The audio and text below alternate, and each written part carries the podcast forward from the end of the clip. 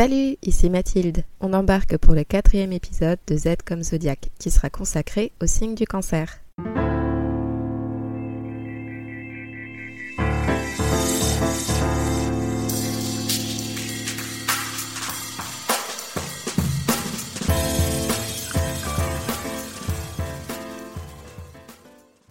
Attention, ce n'est pas parce que ton soleil natal est situé en cancer que tu te retrouveras automatiquement dans le portrait qui suit. En effet, tu es un sujet astrologique bien plus intéressant que la place que le Soleil occupait dans le ciel au moment de ta naissance. Alors prends patience, tu te reconnaîtras peut-être davantage dans un prochain épisode.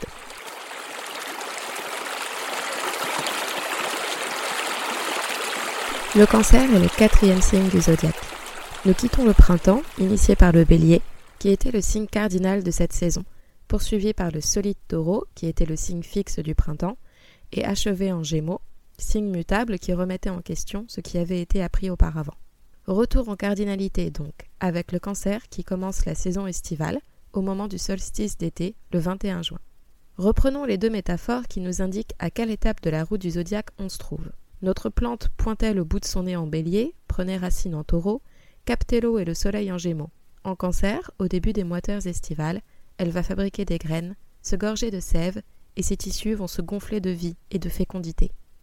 Quant à notre spermatozoïde, il fonce en bélier tandis que l'ovule se prépare à le recevoir en taureau. Il se rencontre en gémeaux et en cancer, la gestation va pouvoir commencer. Le bélier était signe de feu, le taureau signe de terre, les gémeaux un signe d'air. Le cancer est notre premier signe d'eau.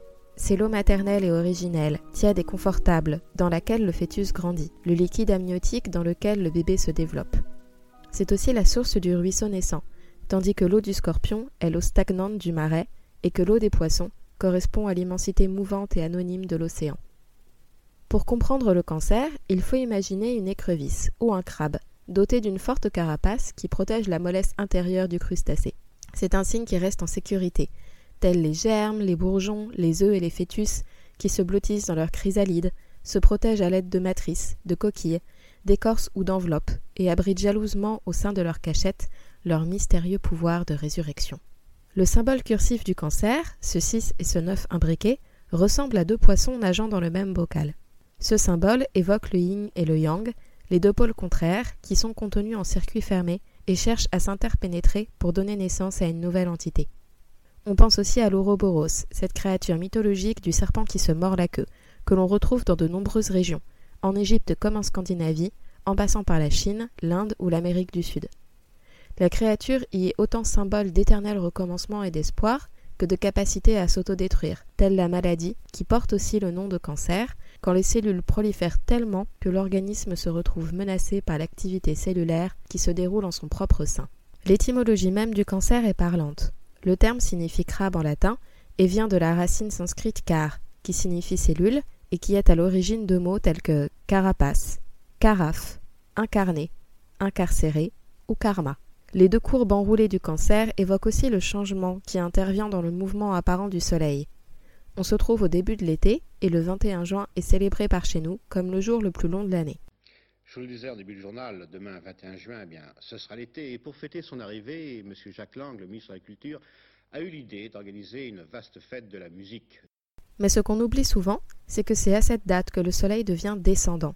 Contrairement aux idées reçues, du solstice d'hiver au solstice d'été, de décembre jusqu'en juin, on gagne effectivement en lumière. C'est à partir du solstice d'été que les jours se mettent à raccourcir et que le soleil commence à effectuer son recul.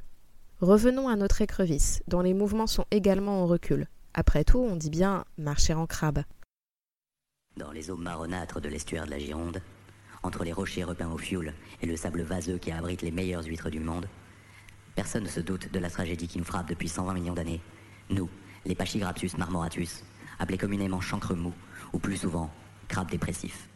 Le cancer n'est pas un combattant par nature, c'est un rêveur, un signe introverti qui aime se réfugier dans sa grotte, à l'abri du monde extérieur, à la recherche du confort de sa vie intérieure, de l'amour apporté par sa famille de cœur ou sa famille biologique, par ses enfants, ses proches, ses animaux. Immergé dans l'eau matricielle, il y est protégé, abrité, nourri, réchauffé, conservé.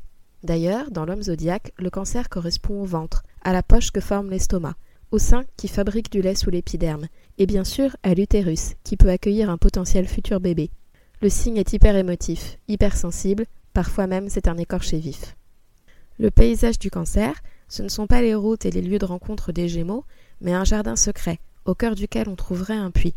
Les abîmes et les abysses, si riches en poissons délirants et en espèces à jamais protégées de la cruauté de la race humaine, sont également une excellente illustration du signe. Les grottes, les cavernes, les vases, les poches, les abris douillets sont des lieux propices au développement de notre petit crabe.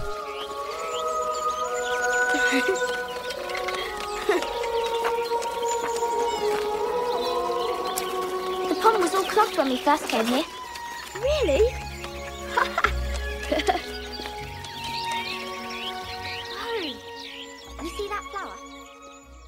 La psychologie du cancer est intériorisée. D'ailleurs, il ressent plus qu'il ne sent les choses.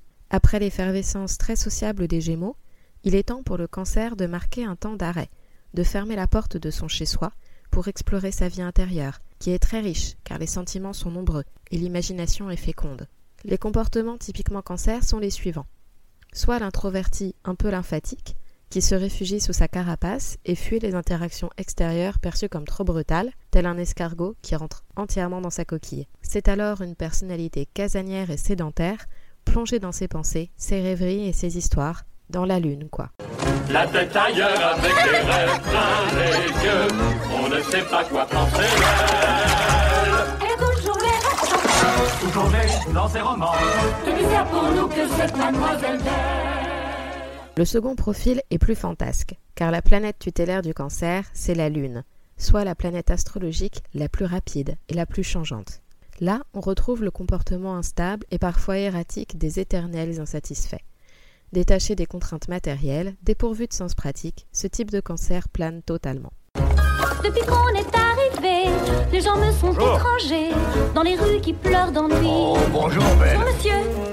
Est-ce que tu Mon ami le libraire, je viens de terminer une merveilleuse histoire à propos d'un ogre, du roi des Ouais, haricots. intéressant. Marie Les baguettes Et que ça saute Les qualités du signe sont les suivantes. Son imagination est fertile, sa sensibilité est riche et délicate, sa mémoire est immense, car c'est pendant la période de gestation que les graines, qu'elles soient végétales ou futurs nourrissons, absorbent la mémoire génétique que leur transmet la matrice dans laquelle elles baignent. C'est pour cette raison que le signe est lié aux racines, au sentiment d'appartenance qui vient d'une histoire, qu'elle soit familiale ou nationale. Tu te souviens du Petit Prince, tout rêveur sur son astéroïde? Antoine de Saint-Exupéry illustre magnifiquement ce que peut donner un cancer inspiré. Et que dire de cela? Quand d'un passé ancien rien ne subsiste, après la mort des êtres, après la destruction des choses, seule, plus frêle mais plus vivace, plus immatérielle, plus persistante, plus fidèle, l'odeur et la saveur restent encore longtemps, comme des âmes à se rappeler, à attendre, à espérer, sur la ruine de tout le reste, à porter sans fléchir, sur leurs gouttelettes presque impalpables, l'édifice immense du souvenir. Marcel Proust, bien sûr, est un écrivain typiquement cancer. Profondément nostalgique, il revient sur les lieux où il a grandi. Les images du présent le renvoient sans cesse au passé. Mal aspecté, le signe devient donc mélancolique, parfois à outrance. Fragile et vulnérable, n'est-ce pas Marcel? Il peut être très plaintif, se sentir persécuté, rester à un stade complètement infantile. Par ailleurs, vous avez cassé le miroir de votre mère. Oh, maman Il verrouille alors la porte aux autres pour rester calfeutré, comme à moitié endormi. La fin de sa somnolence n'est due qu'à l'éveil de ses émotions, car une seule minute, si elle est intense, peut déclencher une éternelle ferveur chez lui. Le cancer peut même devenir agressif, à la manière du crabe qui, se sentant en danger, donne un coup de pince au malheureux qui a osé le menacer, s'agrippe avec ténacité autour de son ennemi, mais se replie aussitôt qu'il sent un coup tomber sur sa coquille. C'est la louve qui protège farouchement ses petits, quitte à faire preuve d'une soudaine sauvagerie. Par ailleurs, le cancer étant lié aux souvenirs, aux mémoires et à la racine, il est aussi lié aux croyances refuges, basées sur l'émotivité et la subjectivité plus que sur des faits réels. Il peut donc avoir un côté très conservateur, notamment en astrologie mondiale. Le signe, on l'a dit, tourne en circuit fermé, en vase clos. Il peut donc aussi se mettre à tourner en rond. Le mur que bâtissent les États-Unis entre eux et leurs voisins est un triste exemple de ce que le signe peut donner au pire de sa forme. La planète tutélaire du cancer est donc la Lune. La Lune nous présente toujours la même face et dissimule mystérieuse son autre moitié. Elle est tantôt pleine, tantôt croissante ou décroissante. C'est une planète visuellement très changeante, d'autant plus qu'elle accomplit son cycle rapidement. En 28 jours, le tour est joué. Enfin, 27 jours et un tiers autour de la Terre et 29 jours et demi autour du Soleil. D'ailleurs, les personnes qui passent par des phases de menstruation le savent, même si les symptômes sont différents d'un utérus à un autre, bien sûr. Environ, je dis bien environ tous les mois, les phases s'enchaînent sans forcément se ressembler. On est énergique puis on souffre le martyr, on a besoin de repos puis de s'activer, on déprime puis on va mieux, on a très faim puis on a la nausée, au gré de nos hormones et de nos saignements. Nos vies intérieures en deviennent parfois lunatiques. Un jour, nos esprits et nos corps sont au calme, le lendemain, c'est l'hémorragie de sang et d'émotions et les cycles se succèdent jusqu'à la ménopause. Cette course effrénée est propre à la Lune, qui effectue donc son cycle en à peu près 28 jours. Les autres planètes n'ont pas cette rapidité.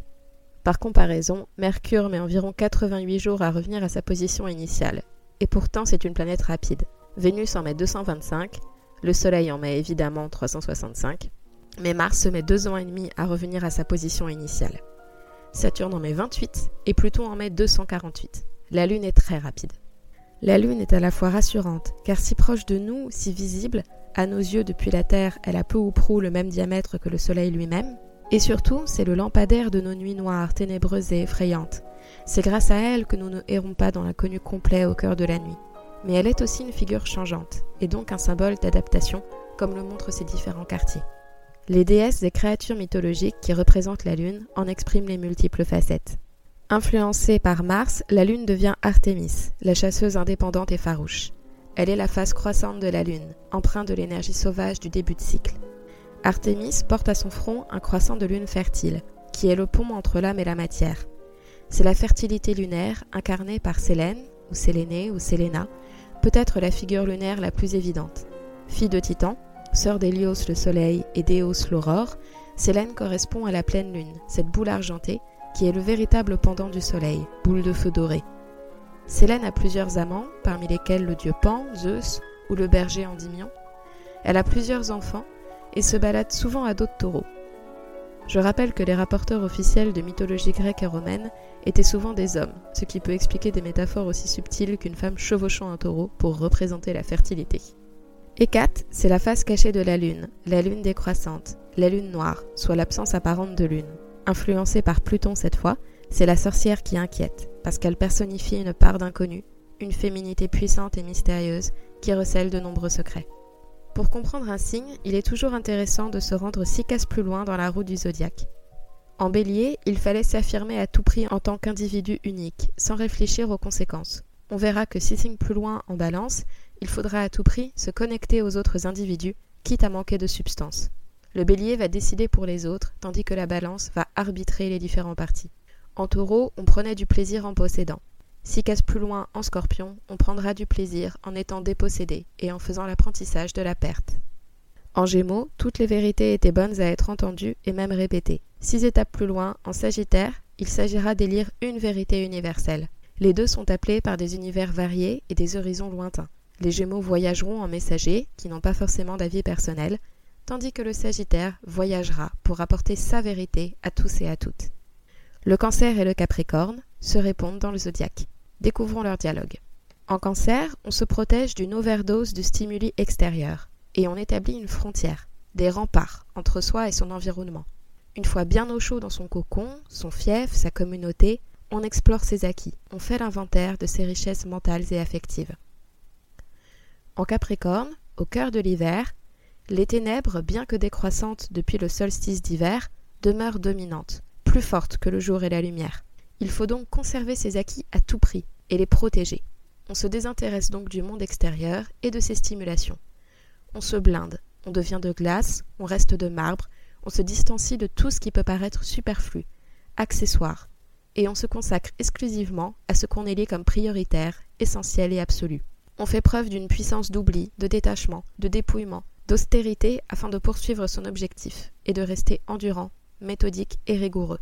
La différence entre eux, c'est que le cancer se referme au monde extérieur car il se sent surstimulé, mais il ne renonce pas à ses émotions. Son goût des traditions, des rituels ou des habitudes répétitives sont là pour donner une structure et un cadre à cette tumultueuse vie intérieure. On protège sa vie intérieure en la coupant du monde extérieur.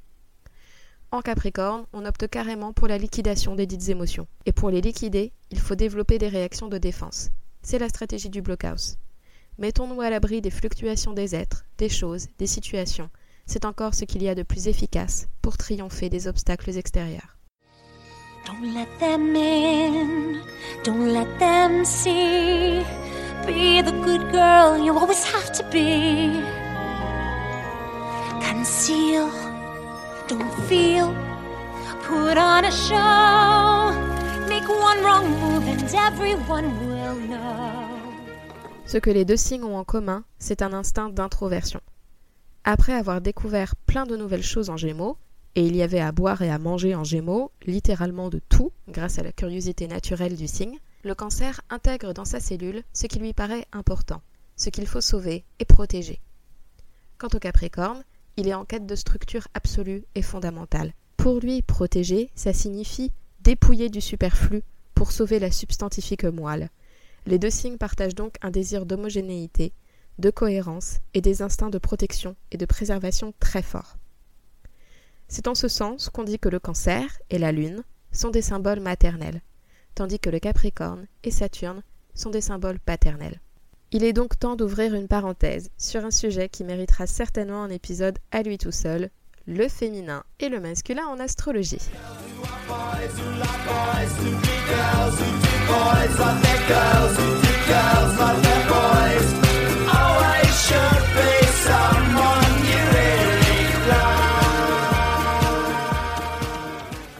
Si tu t'intéresses à l'ésotérisme, à la médecine chinoise, au symbolisme, etc., tu as déjà été confronté à ces concepts de base. Yin et yang, nuit et jour, ténèbres et lumière, lune et soleil, eau et feu, féminin et masculin. D'un côté, la passivité et le nourricier, de l'autre côté, l'action et la construction. Soit. Il est grand temps de dépoussiérer un peu tout ça. C'est ainsi que je pratique l'astrologie, mais si tu n'es pas d'accord avec moi, le débat est plus couvert et j'ai hâte d'entendre tes retours. J'estime que oui, parler d'énergie plus féminine ou masculine peut avoir un sens en astrologie et même ailleurs. Mais il y a plusieurs points très importants à garder en tête. D'abord, il faut sortir de l'essentialisme et du biologisme primaire. Ce n'est pas parce qu'on est avec un utérus qu'on est naturellement destiné à préserver, nourrir et protéger. Ce n'est pas parce qu'on est avec un pénis qu'on est naturellement appelé à se battre, s'imposer et briller en société. Mais on peut réfléchir au fait que naître avec tel ou tel appareil génital, telle ou telle morphologie, tel ou tel métabolisme, telle ou telle spécificité biologique aussi, pour qui naît intersexe par exemple, implique en effet d'être doté de certaines énergies avec lesquelles il nous faudra composer d'une manière ou d'une autre mais rien n'empêche de le faire d'une façon très différente de celle que les conventions sociales attendent. Deuxième point, pas de hiérarchie de valeurs entre féminin et masculin. Ça semble évident, mais apparemment il faut encore le répéter. Les choses sont souvent plus nuancées qu'on ne s'y attend. Protéger peut être un acte magnifique et sublime, mais hyper protéger peut être étouffant et toxique. Attaquer peut être courageux et brave, mais aussi barbare et destructeur. C'est valable pour les femmes, pour les hommes et pour les non-binaires. Troisième point. Analyser sa propre part d'énergie féminine et sa propre part d'énergie masculine ne doit pas se faire en dehors de son environnement. Nos sociétés se sont majoritairement construites par le biais de systèmes sexistes, homophobes, racistes, transphobes, validistes, etc. Il faut donc analyser sa dynamique personnelle dans ce contexte. Pour que ce soit plus parlant, je vais donner un exemple basé sur mon propre thème. Pas moins de la moitié de mes planètes sont situées en maison 2. On n'a pas encore parlé des maisons mais dans un thème astral, il s'agit des ateliers dédiés à tel ou tel domaine. Pour comprendre notre mission à accomplir en maison 2, on fait l'analogie avec le second signe du zodiaque, un signe que tu connais déjà, puisque c'est le signe du taureau. C'est la maison du verbe avoir, la maison des possessions matérielles, une maison qui est aussi en rapport avec notre corps, en tant que premier bien matériel dans ce bas monde, en rapport avec nos dons, tu sais, tout ce potentiel que les fées bienveillantes nous ont accordé à la naissance. Et en maison 2, ces dons implorent de s'incarner. Il faut leur donner forme, il faut leur donner corps, il faut concrétiser tout ça. J'ai brièvement travaillé dans la communication et je m'y trouvais très mal. j'avais l'impression de littéralement brasser du vent. Tu te souviens, l'ère des Gémeaux? Je suis tout à fait convaincue de l'importance d'une bonne communication à notre époque, mais j'étais très insatisfaite. Pour mon équilibre, j'ai besoin de concret. Je me suis reconvertie en restauration, et malgré la dureté de ce milieu, je m'y retrouve beaucoup plus, car on ne fait pas plus concret que ça. J'ai même ouvert un commerce, car j'ai besoin que les choses prennent forme. Table, chaise, vaisselle, etc. Si je laisse mes idées flotter dans les airs, ça me frustre terriblement et je deviens mal dans mes pompes, c'est aussi simple que ça. L'astrologue, qui avait apporté un éclairage pertinent sur cette maison de surinvestir dans mon thème, m'a conjuré il y a quelques années d'absolument donner forme à mes envies professionnelles et à mes envies créatives. Selon elle, sinon mon corps allait répercuter ces tensions. C'est vrai que j'ai tendance à psychosomatiser à la vitesse de l'éclair, car mon esprit m'envoie toujours des messages de cette manière. C'est le seul moyen qu'il a trouvé pour que je m'arrête et que j'écoute. Et elle avait ajouté Tu as de la chance d'être né là où tu es né. Un thème qui réclame à ce point de s'incarner professionnellement et de s'investir physiquement et matériellement dans des activités. En tant que fille, ça aurait pu être très dur ailleurs.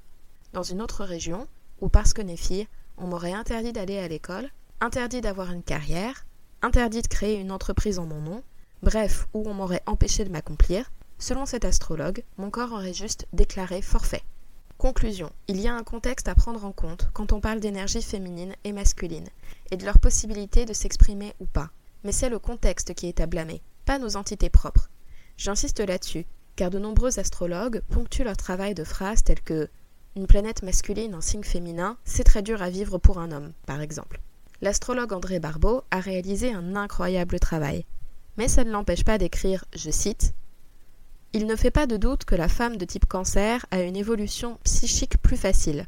Son identification à la mère lui permet d'emblée, sauf conflit majeur susceptible de l'opposer à elle, et du même coup à sa propre vocation de femme et de mère, d'accepter les élans du cœur qui font la grandeur de la femme. La menace qui pèse sur l'individu cancer est de se cramponner obstinément à son individualisme, à ses possessions personnelles, alors que son accomplissement est dans la voie d'une victoire de la vie collective sur son individu. Or, pour la femme, l'enfant est le chemin tout tracé de cette évolution. J'en ai plus qu'assez d'essayer d'être une mère parfaite. Je suis évidemment très critique vis-à-vis de ce genre de propos. Comme si toutes les femmes devaient pleinement vivre leur féminité yin et tous les hommes pleinement vivre leur masculinité yang pour se sentir en accord avec eux-mêmes. Je crois au contraire que ça dépend de la société dans laquelle on vit, si elle nous permet ou non d'exprimer telle ou telle énergie. Par exemple, si le thème d'une femme contient beaucoup d'énergie yang, dite masculine, beaucoup d'accomplissements professionnels et social à effectuer, ou si son thème rend la maternité moins évidente pour elle, j'ai du mal à voir en quoi ce serait automatiquement un problème, à condition bien sûr qu'elle vive dans une société qui lui permette de devenir une girl boss, de consacrer son énergie à son boulot ou à ses hobbies, et peut-être même de gagner en notoriété parce qu'elle décidera de porter la voix d'autres femmes qui ne veulent pas avoir d'enfants. En revanche, c'est sûr que si elle vit dans The Handmaid's on n'a plus qu'à lui souhaiter bon courage pour sublimer cette dynamique intérieure. Je referme là cette parenthèse sur les genres en astrologie. Revenons à notre crabe. Les professions marquées par le signe du cancer concernent les métiers de la petite enfance. Les nourrices, les soignantes et soignants en néonat, les emplois en halte garderie ou en école maternelle par exemple. Mais aussi tous les métiers en rapport avec l'histoire avec un grand H comme les historiens historiennes ou les archéologues, mais aussi pas mal d'activités liées à la création, car le signe est imaginatif. Ça peut concerner les créatrices et créateurs de haute couture, mais aussi des conteurs et des conteuses à l'imagination fertile. J'ai récemment vu le film de Robert Zemeckis, Bienvenue à Marwen, qui s'est grandement inspiré de la véritable histoire de Mark Hogankamp. Le film en lui-même n'était selon moi pas extraordinaire, mais le récit dont il est inspiré l'est en revanche totalement. Mark Hogankamp a été victime d'une agression homophobe d'une violence inouïe, si terrible qu'il s'est réveillé à demi amnésique. Parmi les exutoires nécessaires à sa convalescence, Mark met en scène des récits photographiques, à l'aide de poupées qui ressemblent à des poupées Barbie. Il recrée des scènes totalement fantasques, ayant lieu dans un village belge imaginaire, dans une époque de Seconde Guerre mondiale fantasmée et burlesque. Le héros de ces récits est un soldat qui se bat contre les nazis, lesquels représentent ses agresseurs. Aidé de poupées féminines qui incarnent les femmes qui l'ont aidé dans son existence, le héros surmonte peu à peu le traumatisme de son agression. They are Nazis torturing Hoagie. Why? Because he's different. The women of Marwin protect me. You On est complètement dans une dynamique cancer. Marc se replie sur lui-même, car il se sent, à raison, menacé par le monde extérieur qui est venu lui chercher des noises alors qu'il était tranquillement en train de boire un verre. Il opte pour un hobby d'intérieur et utilise des jouets de l'enfance pour s'exprimer. De plus, il réalise un inventaire un peu fourre-tout en ajoutant des personnages au fur et à mesure qu'il liste tout ce qu'ont pu lui apporter les femmes de son entourage en termes de ressources affectives et spirituelles. Enfin, il redéfinit les termes de masculinité. Bien qu'hétérosexuel et cisgenre, Marc aime porter des hauts talons. C'est ce qui lui a valu d'être agressé par une bande de fragiles. Et il préfère la compagnie de la jante féminine à celle de la jante masculine.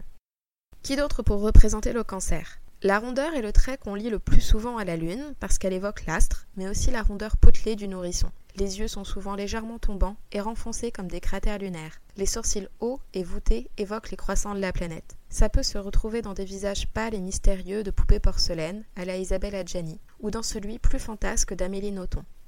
Mais aussi dans ceux de Selena Gomez, ou de la gothique Emily, si tes souvenirs d'adolescents émo des années 2000 ne sont pas trop loin. Oui, c'est bien la chanteuse d'Evanescence, mais je vais t'épargner le petit jingle musical.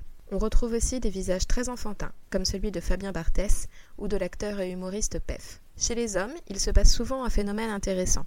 Soit l'individu garde ses rondeurs, soit il les structure, afin de former une carapace de muscles destinée à protéger leur gros nounours intérieur.